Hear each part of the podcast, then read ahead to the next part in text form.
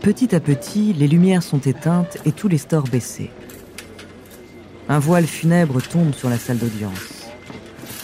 Sans même que le juge ait besoin de demander le calme, l'Assemblée se fige dans un silence absolu. Qu'il s'agisse des témoins, des journalistes, d'avocats, de policiers ou de simples citoyens, une forte appréhension se lit dans les yeux de chacune des personnes présentes.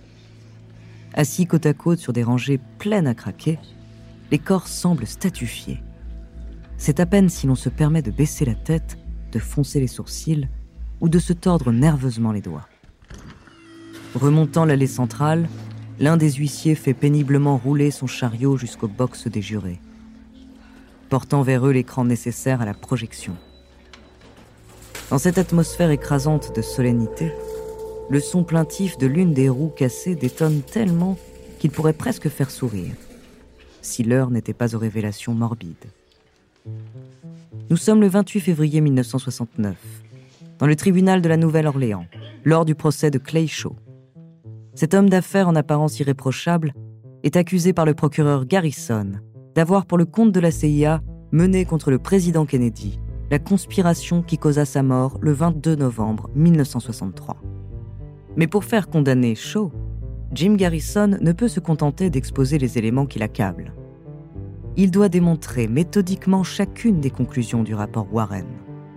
Il doit réfuter la vision jusqu'ici largement admise de l'assassinat du président par un tireur isolé. L'entreprise colossale lui a demandé trois décennies d'enquête à haut risque, scrutée par le monde entier. Son équipe et lui-même ont fait l'objet de menaces. Son bureau a été infiltré. Des espions ont fait fuiter ses stratégies dans la presse. Et certains de ses témoins clés sont morts dans des conditions très suspectes. Garrison, se plongeant corps et âme dans cette investigation devenue sa raison d'être, est allé jusqu'à mettre en péril sa vie de famille. Quelques années plus tard, sa femme, à bout, demandera le divorce. Mais pour l'heure, Jim Garrison s'apprête à jouer l'une de ses meilleures cartes. Après des mois de bataille juridique, il a mis la main sur une pièce à conviction d'une importance capitale, jusqu'ici gardée secrète, le film Zapruder. Cet enregistrement vidéo d'une durée de 26 secondes, capturé par Abraham Zapruder le jour du drame, constitue selon Garrison une preuve irréfutable de la forfaiture de la commission Warren. Pour la toute première fois, des civils américains vont voir de leurs yeux des images totalement inédites de l'assassinat. Quand la lumière du projecteur transperce le noir, les images qui défilent envoûtent immédiatement les regards. On revoit John Kennedy et sa femme à bord de la voiture présidentielle souriant et saluant des électeurs débordant de joie. Une exclamation de stupeur choquée frappe subitement l'Assemblée quand soudain John Kennedy bascule sous l'impact violent d'une balle qui lui fracasse le crâne, lui arrachant clairement une partie de la tête. Dans l'assistance, des larmes silencieuses se mettent à couler derrière des yeux clos, et le juge lui-même ne peut cacher l'espace d'un instant la frayeur qui balaie son visage. Mais Garrison ne s'arrête pas là. Par deux fois, il demande à ce que l'on repasse les images. Et il insiste pour que ce soit au ralenti. Dans la salle, il semble que le temps s'arrête. C'est impossible. Et pourtant, on dirait que la balle qui touche la tête du président vient de l'avant. Cela contredit totalement les conclusions du rapport Warren. Si cette balle vient de l'avant, alors elle ne peut pas avoir été tirée par Oswald depuis le dépôt de livres situé dans le dos de Kennedy. Si cette balle vient de l'avant, se pourrait-il qu'il existe un second tireur?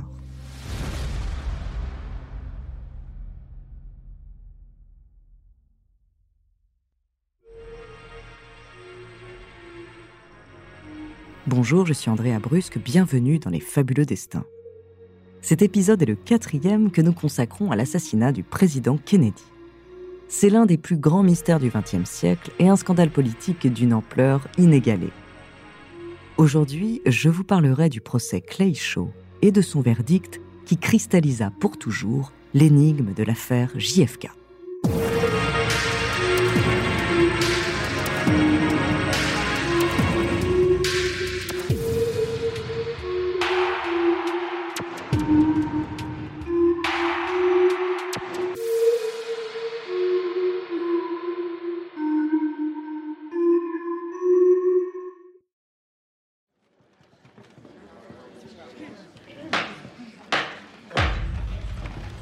Au début de l'année 1969, le monde a les yeux rivés sur la Nouvelle-Orléans où se déroule le procès du siècle. Pendant deux mois, tout le rapport Warren est ébranlé par le travail du procureur Garrison. Obsédée par la thèse du tireur unique, la commission a tout simplement choisi d'ignorer les déclarations contradictoires. 51 témoins affirment avoir entendu des coups de feu tirés face au cortège présidentiel. Leurs témoignages ne sont pas retenus. La première autopsie du président fait état de blessures par balles venues de l'avant et de l'arrière, mais la commission choisit tout bonnement de ne retenir que la seconde autopsie, qui évoque uniquement des blessures dans le dos du président.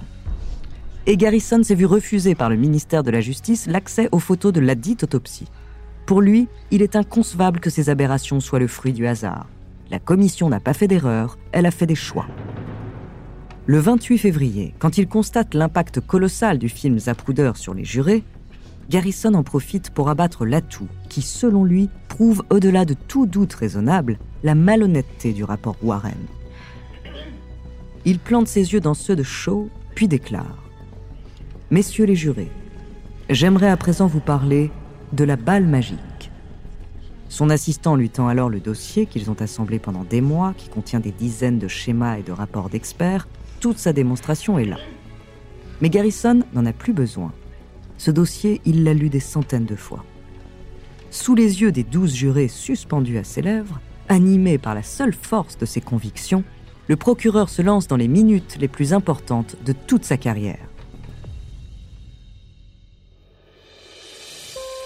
Garrison rappelle que lors de l'assassinat, le gouverneur du Texas, John Connolly, se trouvait aussi dans la voiture juste devant le président.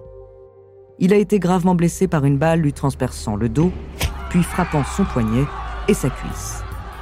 Or, dès le début de son travail, la commission a formellement déclaré que seulement trois balles avaient été tirées. L'une a frappé le dos du président, l'autre sa tête, et la troisième a frappé le gouverneur. L'analyse semble alors crédible, mais peu après, un témoin sort de l'ombre. James Tegg, proche du cortège le jour du drame, dit avoir été blessé par un éclat de balle ayant frappé le trottoir près de lui. Quand les analyses du trottoir corroborent sa déclaration, tout change. Si seulement trois balles ont été tirées et que la première a manqué sa cible en frappant le trottoir, alors il n'en reste plus que deux. L'une a causé la blessure fatale de JFK à la tête, soit. Mais dans ce cas, la troisième balle a dû à elle seule transpercer son dos, ressortir par sa gorge, puis ensuite traverser le dos du gouverneur, son poignet et sa cuisse. C'est simple. Toutes les analyses balistiques démontreront qu'au vu de la multiplicité des blessures, la prétendue trajectoire de cette troisième balle est absolument impossible.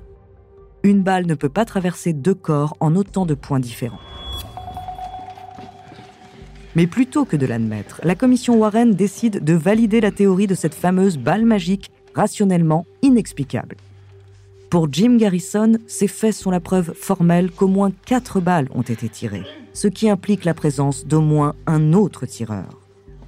Et si au moins deux tireurs sont impliqués, cela constitue par définition aux yeux de la loi l'existence d'une conspiration. Avec cette démonstration, il devient évident pour les jurés que les conclusions du rapport Warren sont mensongères. Reste encore à leur prouver que Clay Shaw est l'instigateur du complot. Garrison appelle trois témoins à la barre Perry Russo, Charles Spinzel et Vernon Brundy. Tous affirment avoir entendu Shaw évoquer l'assassinat de Kennedy avec Oswald et David Ferry. Mais l'accusé reste impassible. Il toise les trois hommes sans scier, persuadé que ses avocats les tailleront en pièces lors du contre-interrogatoire. Ce qu'ils font sans difficulté. Ils ciblent la toxicomanie avérée de l'un, la fascination de l'autre pour l'hypnose et les multiples contradictions du troisième. Garrison assiste impuissant à l'humiliation publique de ses témoins clés il vient d'utiliser sa dernière carte et les jurés se retirent pour délibérer.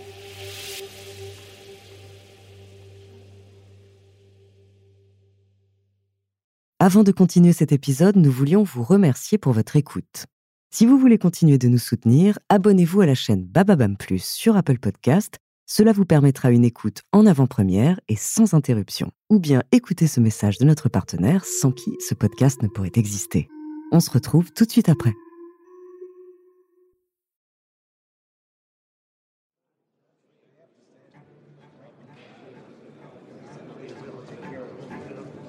Le 1er mars 1969, après une nuit de délibération, les jurés sont prêts à rendre leur verdict.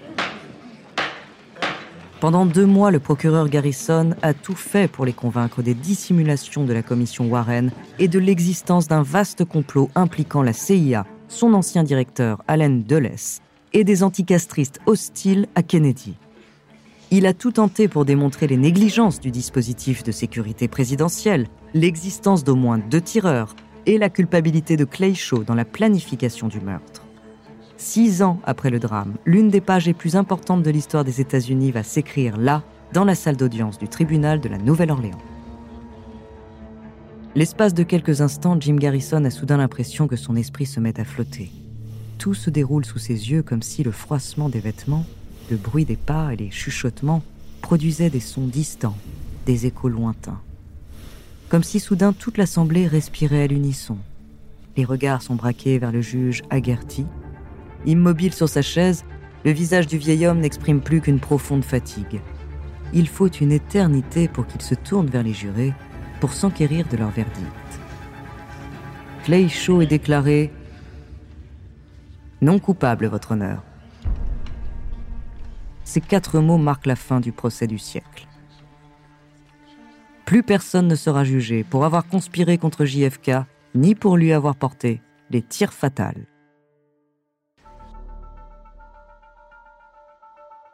Après le procès, beaucoup de jurés se sont dit convaincus de l'existence d'un complot, mais ils estimaient que les éléments incriminant Clay Shaw n'étaient pas suffisants pour établir sa culpabilité. Si en 1969, Jim Garrison n'a pas su prouver ses nombreuses accusations, l'avenir démontrera néanmoins que beaucoup de ses intuitions étaient fondées. Le retentissement de son travail fit prendre conscience aux Américains des mensonges par lesquels ils avaient été trompés pendant des années, inventés par les mêmes institutions qui leur devaient la vérité. Au fil du temps, une succession de contre-enquêtes permit donc de nombreux progrès dans la compréhension de l'affaire JFK.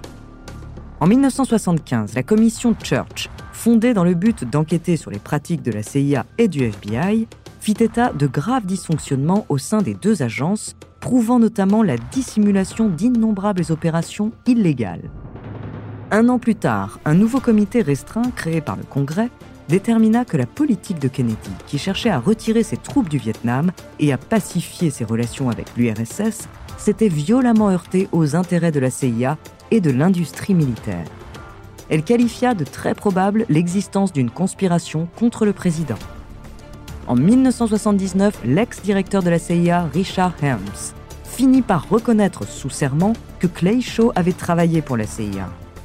Mais, mort en 1974, ce dernier ne put jamais être réinterrogé et son implication dans l'assassinat ne fut jamais prouvée. Près de 30 ans après les faits, en 1991, le réalisateur Oliver Stone connut un immense succès avec le film JFK, porté par Kevin Costner et largement inspiré du livre Sur la trace des assassins, écrit par Jim Garrison à la suite du procès. L'impact du film sur l'opinion publique américaine fut tel qu'une nouvelle commission vit le jour. Cette fois-ci, elle révéla que la seconde autopsie du président n'avait pas été réalisée par des médecins qualifiés et que leurs conclusions avaient été influencées par les services secrets. Plus tard, on découvrit enfin que Harvey Oswald avait été étroitement surveillé par la CIA pendant des années, mais sans que celle-ci ne l'inquiète jamais. Collaborait-il avec l'agence et n'a-t-il servi, comme il le prétendait, que de bouc émissaire pour cacher un complot beaucoup plus grand? En 2029, les derniers documents classifiés liés à l'assassinat de Kennedy seront rendus publics. Peut-être qu'alors l'Amérique tournera enfin cette page qui reste à ce jour l'une des plus sombres de son histoire. Et qui demeurera sans doute pour toujours l'une de ses énigmes les plus fascinantes.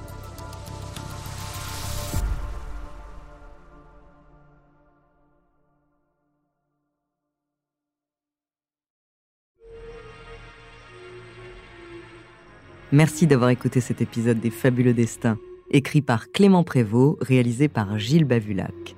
Dans notre prochaine saison, je vous parlerai de Maximilian Schmidt alias Shiny Flex, l'adolescent devenu millionnaire avec le plus gros site de vente de drogue en Allemagne. En attendant, si cet épisode vous a plu, n'hésitez pas à laisser des commentaires et des étoiles sur vos applis de podcast préférés.